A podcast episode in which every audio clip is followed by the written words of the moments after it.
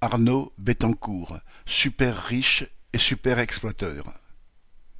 D'après le magazine Forbes, Bernard Arnault serait en cette année 2023 l'homme le plus riche du monde et Françoise Bettencourt-Meyers la femme la plus riche. Loin de devoir leur fortune à un quelconque mérite personnel, Arnaud et Bettencourt sont l'exemple même des rejetons de grandes familles bourgeoises nés avec une cuillère en argent dans la bouche. Bernard Arnault, PDG du groupe LVMH, numéro un mondial du luxe, a hérité de son père une grosse entreprise de BTP dans les années 1970. Lui-même vient de nommer ses enfants aux commandes de Dior et de la holding de contrôle de LVMH.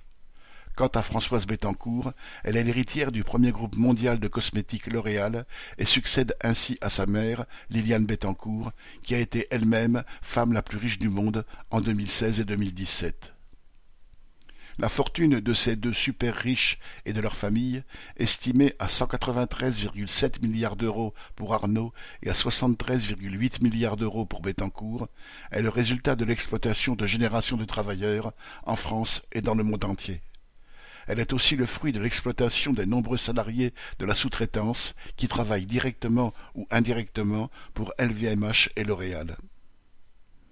L'enrichissement éhonté d'Arnaud et de Bettencourt se nourrit donc de la précarité, des salaires bloqués, de l'inflation et des conditions de travail dégradées de tous ces travailleurs.